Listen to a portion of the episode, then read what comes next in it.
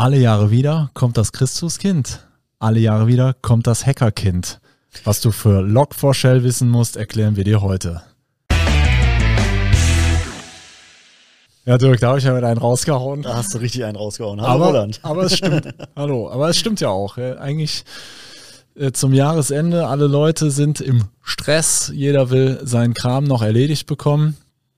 Und ähm, kommt ja immer zum passendsten Zeitpunkt. Also Genau. immer dann, wenn alle Zeit haben, dann kommt sowas. Genau. Ja. Und im Prinzip ist äh, die Weihnachtszeit so die Zeit, wo auch äh, die Kapuzenjungs äh, Gas geben und versuchen noch Kasse zu machen. Ja, jetzt haben wir Log4Shell. Ähm, der vielleicht einmal so zur, zur Einordnung.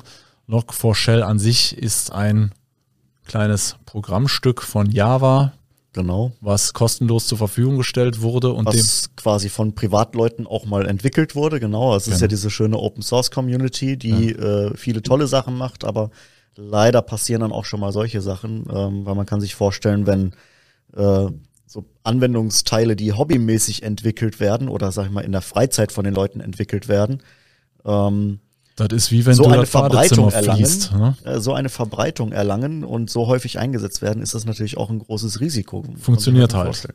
Es funktioniert natürlich. Ähm, Und es jetzt wird- hat wird ein Blogger genutzt. was aufgedeckt. genau. Ja, also was, was da wie, was wieder jetzt genau diese Schwachstelle funktioniert, ähm, soll jetzt vielleicht erstmal nicht Thema äh, äh, dieser Sendung sein. Es ist jedenfalls eine Schwachstelle, die jetzt einfach aufgedeckt wurde, die jetzt auch äh, für Cyberkriminelle Möglichkeiten schafft ähm, und das auch ohne besonders hohen Aufwand zu betreiben. Und das macht die Sache vielleicht zu gefährlich. Äh, dieses Ding ist äh, weit verbreitet. Man weiß eigentlich auch gar nicht, wo es überall zum Einsatz kommt. Ja, das ist das große Problem dabei. Diese Unwissenheit, ähm, wo das äh, alles zum Tragen kommt. Also ähm, die, die Warnmeldungen vom BSI, die sind ja quasi auch stündlich dann höher gestuft worden, als das rauskam. Ähm, war so ein bisschen auch äh, wie damals mit dieser Exchange-Thematik, ähm, wo dann auch äh, sehr, sehr schnell die, die Warnstufen eskaliert sind. Ähm, problematisch ist es halt jetzt nur, damals wusste man, okay, ich muss meinen Exchange-Server checken, äh, hat die Updates eingespielt und war dann fein raus. Und jetzt haben wir halt die Situation, ja, okay, wie, wie finde ich denn überhaupt raus, wo das ganze Ding jetzt sich überall drin versteckt? Ja. Das ist die, die Herausforderung, vor der jetzt ganz, ganz viele Systemadministratoren stehen. Und äh, nicht nur Systemadministratoren, sondern auch die äh, Softwareentwickler in den einzelnen äh, ähm, Systemhäusern und Softwarehäusern, die halt äh, eigene Produkte entwickeln, die jetzt auch erstmal ins Review gehen müssen und schauen müssen, haben wir das denn selber im Einsatz, das Ganze? Die Liste der betroffenen Unternehmen ist äh, schon ziemlich erstens prominent, zweitens ziemlich lang. Ja. Ähm, ja, das Ganze muss man jetzt natürlich für sich als ähm, Netzwerkbetreiber, also sprich, ich habe einen Server, ich habe, äh, keine Ahnung, kleine Versicherungsagentur, eine Anwaltskanzlei, kleines produzierende Gewerbe. Ich muss jetzt ja irgendwie mit dieser Gefahrenmeldung umgehen. Und, Genau. Ähm, was glaubt, was, was kann man denn jetzt schon als gesichert angehen, ansehen? Wer wird vermutlich, also um das mal ganz klar festzusagen, wenn wir hier was sagen, das hat keinen Anspruch auf Allgemeingültigkeit, weil wir es selber so hundertprozentig natürlich auch nicht wissen. Ja. Und damit sind wir in prominenter äh, äh, Gesellschaft. Äh, wir können hier immer nur mit Wahrscheinlichkeiten argumentieren. Ne? Deshalb, also, aber wie wahrscheinlich ist es denn, dass ich jetzt hier als, ähm, sagen wir mal, Kleinunternehmer von dieser Sicherheitslücke betroffen bin? Ja, also es gibt so, so ein paar Sachen, ähm, die wir jetzt quasi aus, dem, aus unserem Kundenstamm erfahrungsgemäß sagen können. Wir haben natürlich die Produkte, die äh, wir primär immer zum Einsatz bringen. Da haben wir natürlich äh, direkt geprüft, sind wir betroffen, sind wir nicht betroffen. Äh, Backup-Software, Virenschutz. Genau, das ist um, genau. Also wir haben hier Microsoft-Produkte, setzen wir hier viele ein. Genau, Unsere Backup-Software von Veeam. genau. Und Sicherheitslösungen von Sophos. Genau. Und es gab äh, bei Microsoft und Veeam, äh, zumindest in den Produkten, die wir zum Einsatz bringen, es gab wohl ein, ein zwei Cloud-Dienste von Microsoft, die auch betroffen waren, äh, die wir aber nicht bei uns nutzen äh, im, im Kundenkreis. Ähm, von daher, was dieses Microsoft-Thema angeht, waren wir relativ schnell, äh, hatten wir die Erkenntnis, dass wir da kein Problem haben. Ähm, Veeam als Backup-Lösung hat auch sehr, sehr früh kommuniziert, dass die das äh, nicht im Einsatz haben und dementsprechend auch nicht betroffen sind. Ebenso kam sehr, sehr früh von Sophos eine Meldung, wo äh, die Produkte entsprechend einsortiert wurden, Firewalls, äh, Cloud-Produkte, ähm, Virenscanner und so weiter, die waren auch nicht betroffen. Es gab eine Ausnahme, das ist so ein äh, Programm, wo man äh, zum Beispiel Amazon Web Service, Cloud-Dienste, diese Sachen also ja. äh, scannen kann. Da gab es wohl ein Problem, das haben die aber sehr, sehr quasi unverzüglich äh, gefixt. Und es gab ähm, ein Programm, was wir noch bei vereinzelten Kunden im Einsatz hatten, um zum Beispiel den Exchange-Server für die Mobilgeräteanbindung abzusichern. Das musste man updaten. Das war der Bereich Sophos. Ähm, wo es aber tatsächlich ähm, Herausforderungen gibt, ist. Alles immer Stand jetzt. Wir, genau. Stand jetzt gehen wir davon aus, dass es da bei den Sachen, die Dirk gerade angesprochen hat, zu keinen Beeinträchtigungen kommt. Genau. Ähm, ja, wo man halt wirklich ein Augenmerk drauf haben muss, ist, äh, und das muss jedes Unternehmen für, für sich quasi äh, leisten jetzt, einmal äh, sich einen Überblick zu verschaffen, welche Applikationen nutze ich im Unternehmen, also welche Anwendungen von welchen Anbietern habe ich im Einsatz und äh, muss dann natürlich selber hingehen oder halt auch gerne mit uns in, in Zusammenarbeit, dass wir diese Sachen dann eruieren und äh, gucken, welche Anbieter sind das und sich die Informationen holen. Viele Anbieter geben schon auf den Webseiten Informationen dazu raus, ob die äh, anfällig sind und wenn ja, was zu tun ist. Und ähm, bei denen, wo man die Informationen halt nicht auf Anhieb findet, äh, bleibt halt nur die Möglichkeit, sich an den Support äh, zu wenden und bei den entsprechenden Softwarehäusern nachzufragen. Leute, wie sieht das aus bei euch? Wie ist die Situation? Müssen wir was tun? Habt ihr ein Problem? Gibt es schon ein Update? Ähm, Lass uns mal so ein bisschen in Szenarien vielleicht überlegen. Also was könnte denn wenn dieses Programmstück, dieses Log4Shell irgendwo zum Einsatz kommt, wäre es ja theoretisch, was, was wäre so ein Szenario, was eintreten könnte? Also ein Szenario, was eintreten kann, ist, ähm, ich habe zum Beispiel ähm, eine Warenwirtschaft im Einsatz, äh, die auf äh, Java zum Beispiel entwickelt wurde, wo das äh, Benutzerfrontend auf, auf Java entwickelt wurde und ähm, habe dann dort diese Komponente im Einsatz. Ähm, dann habe ich natürlich die Situation, dass ich potenziell ein System da habe, was kompromittierbar ist. Kompromittierbar heißt, es ist zugänglich für jemand anders von außen, wo ich nicht möchte, dass er.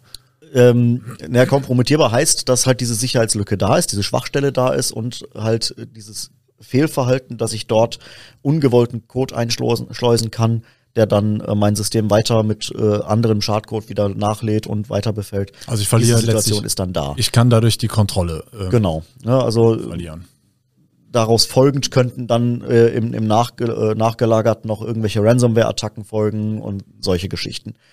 Ähm, jetzt muss man aber auch äh, unterscheiden, betreibe ich so ein System ausschließlich intern, heißt nur in meinem lokalen Netzwerk, oder habe ich es zum Beispiel auch äh, freigegeben für Mobile Worker, die dann irgendeine Smartphone-App für, mein, für meine Warenwirtschaft noch haben, die dann übers Internet direkt auf das System zugreifen können. Sollte das der Fall sein, dann müssen natürlich alle Alarmglocken angehen, weil dann ist ja quasi dieser äh, Dienst, der diese Schwachstelle unter Umständen hat, direkt übers Internet ansprechbar und erreichbar.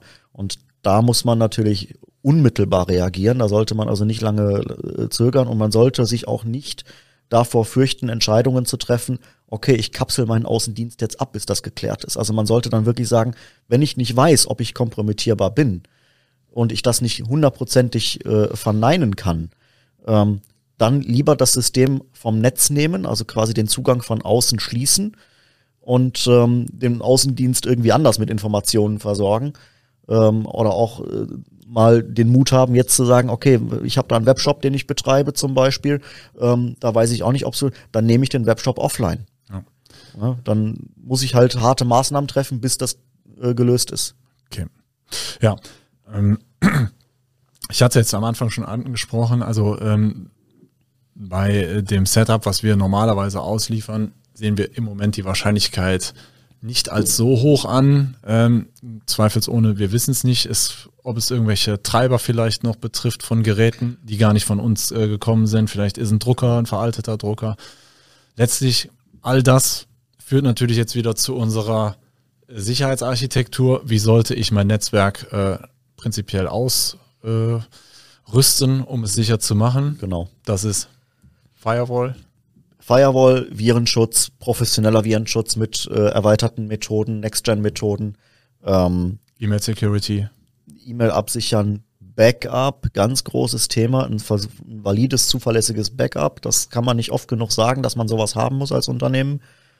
Ähm, und ähm, wenn man jetzt auf die Suche geht und Geräte identifizieren möchte, die eventuell befallen sein könnten, die man gar nicht auf dem Zettel hat vielleicht. Ne? Das geht ja teilweise sogar in, in äh, Hausautomationen rein, ne? dass ich zum Beispiel irgendwelche WLAN-Schalter oder Lampen oder sonst irgendwas habe. Sogar die könnten potenziell betroffen sein. Man weiß es halt bei vielen Geräten einfach nicht. Und die einzige Chance, äh, sowas ähm, ja, valide rauszubekommen, ist halt äh, mit entsprechenden Tools an das Netzwerk ranzugehen und nach dieser Schwachstelle aktiv suchen zu lassen. Ja. Ja, und äh, das ist eigentlich im Moment so ziemlich das Einzige, was man valide machen kann, wenn man nicht jedes Gerät selber komplett zerlegen kann und äh, genau weiß, was da drin ist. Ja, da hatten wir auch letztens eine Podcast-Folge. Da war unser Partner Greenbone, unser Partnerbetreuer Jörg Götte da. Nur mal so zur Erinnerung. Äh, dieses Tool checkt euer, behandelt euer Netzwerk von innen und außen so, als wäre es ein Feind und sucht aktiv nach Schwachstellen. Ähm, was mir jetzt hier halt noch wichtig ist, es ist ja vom, vom Szenario ist es häufig das, äh, der, derselbe Ablauf. Ähm, es wird irgendwo was, also wir hatten Emoted, wir hatten Hafnium mhm. äh, und wir haben jetzt Log4Shell. Es sind immer Gefahren, die sich auftun. Und in dem Moment fange ich als Kunde, müssen wir natürlich eine Warnung aussprechen oder das BSI spricht eigentlich die Warnung aus und wir verstärken es nochmal. Letztlich fangen dann die Leute an, ihre Sicherheitsarchitektur zu überdenken. Ja. Und äh, ja, wenn, wenn man jetzt vielleicht von dem Fall nicht betroffen war, denkt man so, huh, Glück gehabt oder ach, betrifft mich eh nicht.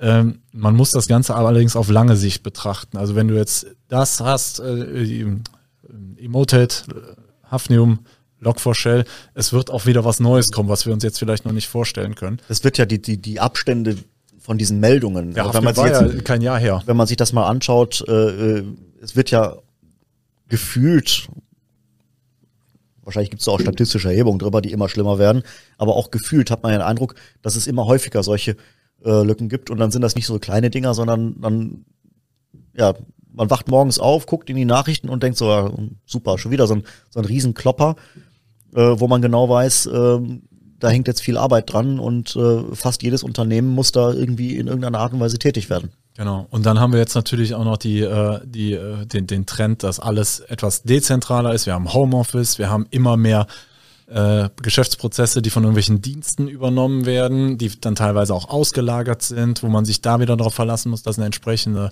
äh, gepatcht, äh, alles gepatcht genau. wird. Und deshalb unsere, einfach unsere Empfehlung, ihr müsst diesen Prozess der IT-Sicherheit müsst ihr permanent hinterfragen. Mario Winter hat es von Sophos hat in der letzten Folge auch gesagt, IT-Security ist ein Prozess. Man wird niemals dahin kommen, dass man irgendwie den Haken an die Sache dran macht, sondern man muss es permanent hinterfragen. Und ähm, das ist teuer, das wissen wir. Aber ihr müsst halt auch immer überlegen, was ist die Alternative? Wenn ihr jetzt eine Anwaltskanzlei seid und habt zehn Mitarbeiter, dann werdet ihr bestimmte Personalkosten haben äh, im Monat, das runtergerechnet auf, auf einen Tag Ausfall. Da kann man sich schon einiges an Sicherheitstools äh, mit zusammenbasteln. Ja. Und ähm, ja, das Blöde ist natürlich an unserem Job hinterher sagt einem keiner immer, weil du diese tolle Firewall von HTH hast, äh, ist dir nichts passiert. Das wird niemals passieren. Deshalb es ist es genauso wie äh, jetzt mit Corona die, das sagt dir keiner, an dem Tag hast du dich nicht in, infiziert, weil du dich so verhalten hast, ja. sondern es, äh, ja, und genauso muss man es hier auch verstehen. Ähm, deshalb äh, nochmal unser Aufruf an euch, äh, sprecht uns da gerne an. Wenn ihr andere, an andere Anbieter gebunden seid, ähm, sprecht die auch gerne an oder wir arbeiten auch gerne mit anderen zusammen. Ähm, es ist ein wichtiges Thema und ja, genau. Fällt mir jetzt auch nicht mehr zu ein. Du hast schon viel zu tun. Der Dirk freut sich immer über noch mehr Arbeit. Sowieso. Genau. Und wenn ihr lernen wollt, wie man IT-Security richtig äh, beruflich äh, aufsetzt, bewerbt euch bei uns. Wir bilden wieder Azubis nächsten Sommer aus. Und damit endet unsere heutige Folge. Und das heutige Jahr, zumindest in dieser Kombination das, hier. Das heutige Jahr. Das heutige Jahr. Das, äh, Sehr schön. Das, unser, unser Podcast-Jahr endet hiermit. Ja. Dirk, es war fantastisch mit dir, dieses, äh, diese, diese Podcast-Reihe. Ähm, ich habe jede Sekunde genossen. Ja, ich nicht, aber. aber ich bin mir sicher, nächstes Jahr starten wir äh, durch. Wir haben auf jeden Fall auch einige interessante Gäste schon im Vorlauf. Ähm, da würden wir uns freuen, wenn die ihre äh, IT-Story erzählen. Mhm. Und ja, Vielleicht seid ihr auch mal interessiert, äh, bei uns als Podcast Gast zu Gast zu als Podcast Gast zu Gast zu sein. Dann meldet euch doch gerne, wenn ihr was Schönes über IT zu erzählen habt. Genau. Die letzten Worte gehören dem Experten. Ja, äh, was bleibt mir übrig, als zu sagen, äh, kommt gut über Weihnachten und ins neue Jahr. Und vor allem ohne Stress in der IT heißt, haltet eure Systeme sauber. So ist es. Tschüss. Tschüss.